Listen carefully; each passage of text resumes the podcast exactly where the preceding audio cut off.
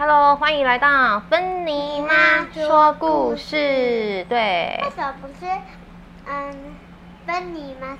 嗯嗯，国文哪有这么难？国文哪有那么难？这么难？这么难？为什么不是呢那那么难？因为国文哪有又是哪，然后又是那，这样子有点绕口，所以我们就叫国文哪有这么难的芬妮妈说故事。国文哪有这么难的？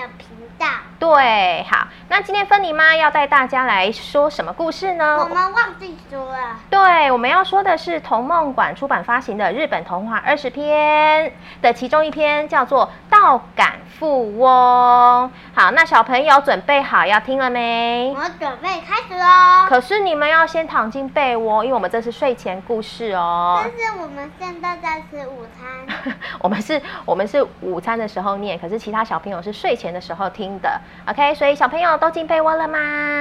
进被还没进被窝。你还没进，你在吃饭。好，那其他小朋友如果都进被窝了，眼睛可以闭上，耳朵打开来听芬妮妈说故事喽。那我们就准备开始啦。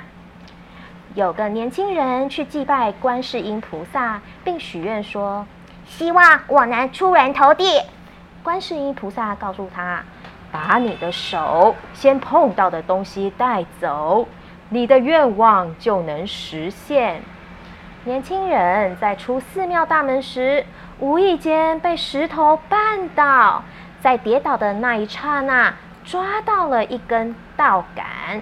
他想起菩萨的话，就把稻杆带走。这时候，飞来一只小虫，年轻人就把它抓住，绑在稻杆上，开心的边跳边走。你知道什么叫稻杆吗？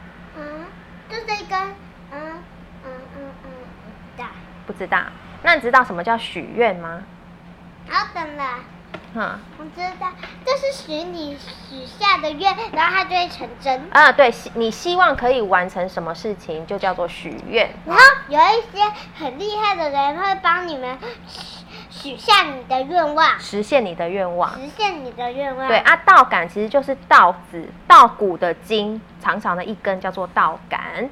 荡对就长长的筋。对，长长的茎。好，那我们继续讲喽。嗯半路上，一部豪华的坐车迎面而来，上面坐着抱小孩的妇人。小孩看到小虫之后，吵着说：“啊，我要那个，我要那个，妈妈。”嗯，好啊，给你吧。年轻人就把嗡嗡飞的小虫给了小孩。哎，谢谢你耶。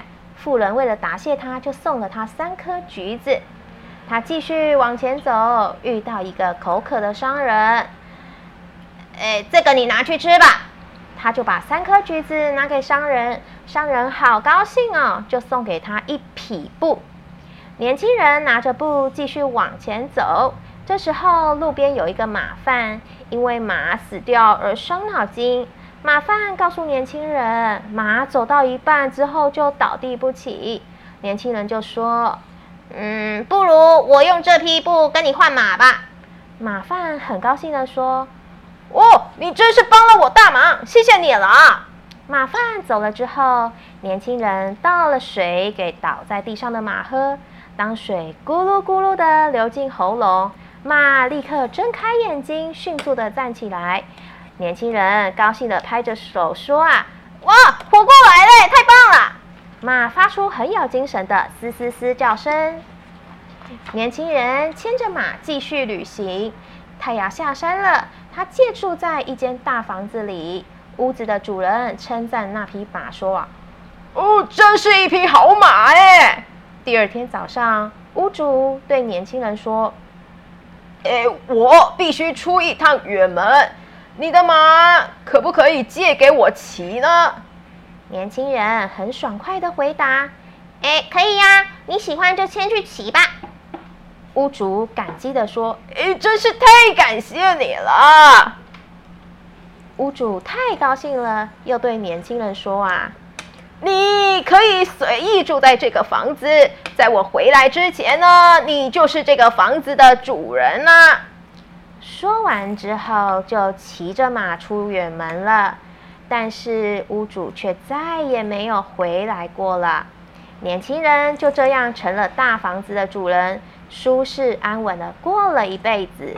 因为啊是靠一根稻杆起家，所以人们就称这个男子为稻杆富翁。稻杆富翁是什么？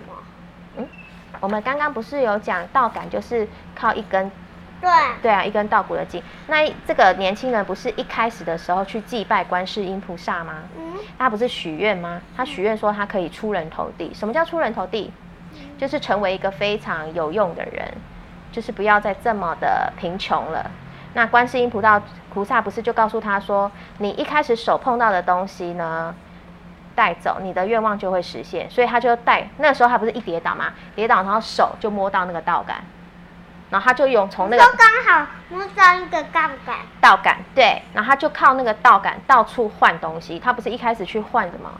换换他换什么东西？换成橘子有没有？